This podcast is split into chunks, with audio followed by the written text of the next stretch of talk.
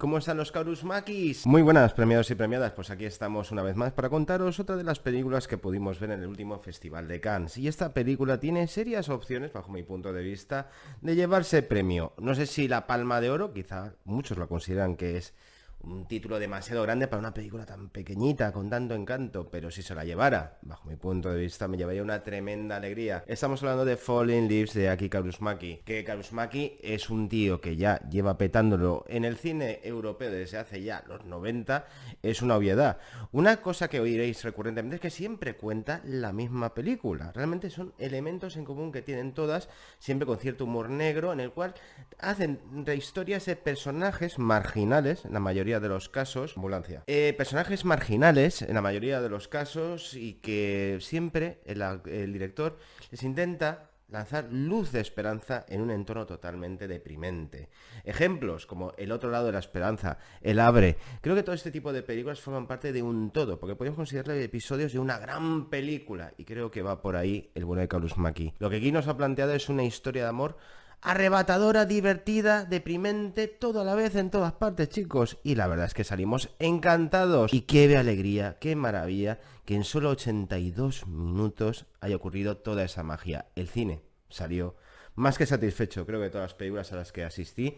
La recepción más cálida incuestionablemente fue la peli de Maki. Vamos a poner unas imágenes de Tyler y vamos a desarrollar un poquito más lo que es esta película.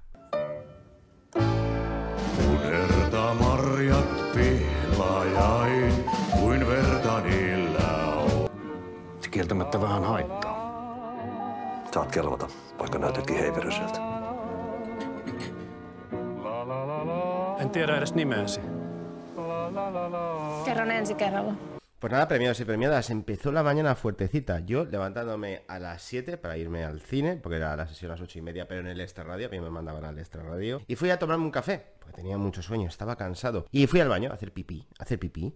Y lo primero que me pasó es que cuando fui a pedir la cuenta, me cobraron por hacer pipí. Y yo dije, esto, estos franceses me están vacilando. Entonces yo dije, esto está bien. Y el tío, sí, sí, sí, sí, sí.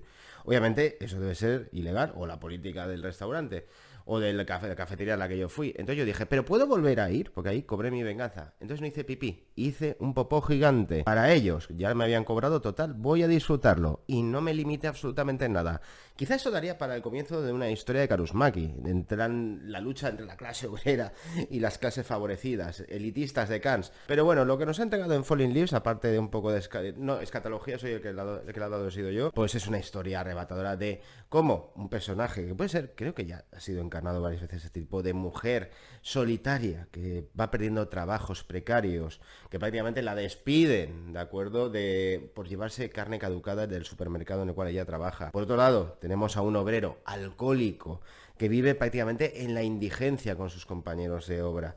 Pero estos dos personajes se conocen en un karaoke y todo lo que viene a continuación son encuentros y desencuentros. Y la forma que tiene Carlos Mackie siempre de fijar la cámara y hacer retratarte ese entorno deprimente, siempre hay esperanza en los personajes, ya sea para irse a un karaoke totalmente, ya repito, que sea el último garito del mundo en el que tú querrías verte tomando algo, pero siempre hay una visión o una clara eh, actitud por parte del director profundamente humanista, como en todas sus películas. Lo que me relaciona directamente que qué director hacía, retrataba con humor negro, porque hay que ser muy bueno para equilibrar la balanza entre lo que es el drama y la comedia negra para que funcione la gente se ría, porque lo que estás viendo es muy deprimente. Un tío que es alcohólico, una tía solitaria que la van despidiendo de trabajo en trabajo y hace lo que sea para, para, salir adelante, que se encuentra en tener el problema del alcoholismo de él.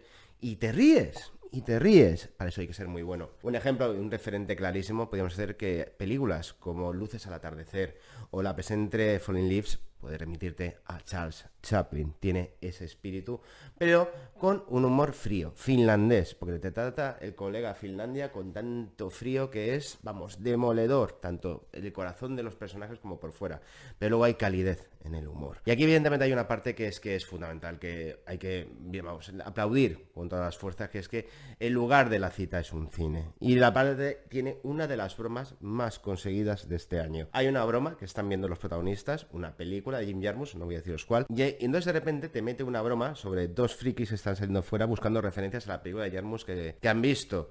Y es absolutamente toda la sala se descojonó. Y se está riendo en parte, eh, bueno, de Kazumaki, de la cinefilia, que siempre está intentando buscar referentes, y eso que él tiene muy claros referentes, ves pósters de Godard, de Pierrot el Loco, ves referencias a David Lean y a Bresson, y es una carta de amor total y absoluta al séptimo arte. Porque el cine, por deprimente que sea un sitio, da vida, ocurren cosas. Y si el humor que impregna toda la obra de Karusmaki es que te dan ganas de vivir. Yo salí con una felicidad en sus 82 minutos, que cómo lo celebré, 82 minutos solamente, que no se puede escribir con palabras.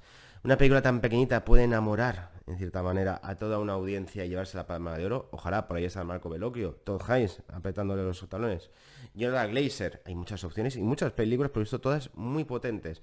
Pero esta es que me ha ganado el corazoncito. Y creo que esta película va a tener una larga vida económica. Aquí en España la ha adquirido Avalon. Y yo entiendo que esta película el boca a oreja le va a funcionar literalmente como un tiro. Porque necesitamos películas que te reconcilien con la vida. El buen cine también lo hacía qué demonios, este pseudo breve encuentro, o de encuentros y desencuentros entre nuestros dos protagonistas, creo que va a enamorar a toda la audiencia. Hay que darle la palma de oro, pues claro, creo que Auris Maquilla tiene una de las carreras más potentorras de los últimos 30 años, y es alegría de vivir, repito. Eh, si te emocionan este tipo de historias, desde, ya vi, una puesta en escena sencilla, a veces la cama se queda fija viendo a borrachos o viendo una banda tocar, cosa que ya hizo en anteriores películas, y crean un universo prácticamente compartido, por así decirlo, del de Kaurismo aquí. Y dos actores, evidentemente, que lo bordan y que notas ahí el amor y la pasión, casi podemos decir que como si fuera una sensibilidad totalmente alejada al entorno frío y decadente que te está mostrando, Falling Lips es tu película. Es Karusma en estado puro y una maravillosa cinta. Cuatro estrellas que le casco, porque no pretende ser más grande que la vida, simplemente darnos pues otro episodio de que el humor hasta en los lugares más deprimentes, salvan vidas. Porque hay que ser vitalista, humanista, y Carlos Maki lo es. Aunque diga que el cine no es un arte y que todo lo de Hollywood es una mierda. Es un tío que le encanta, también lo digo, trolear. Y este por lo menos trolea con más gracia que otros en internet, porque este por lo menos tiene un talento desbordante y una mirada maravillosa del séptimo arte. Se os quiere y seguid yendo al cine.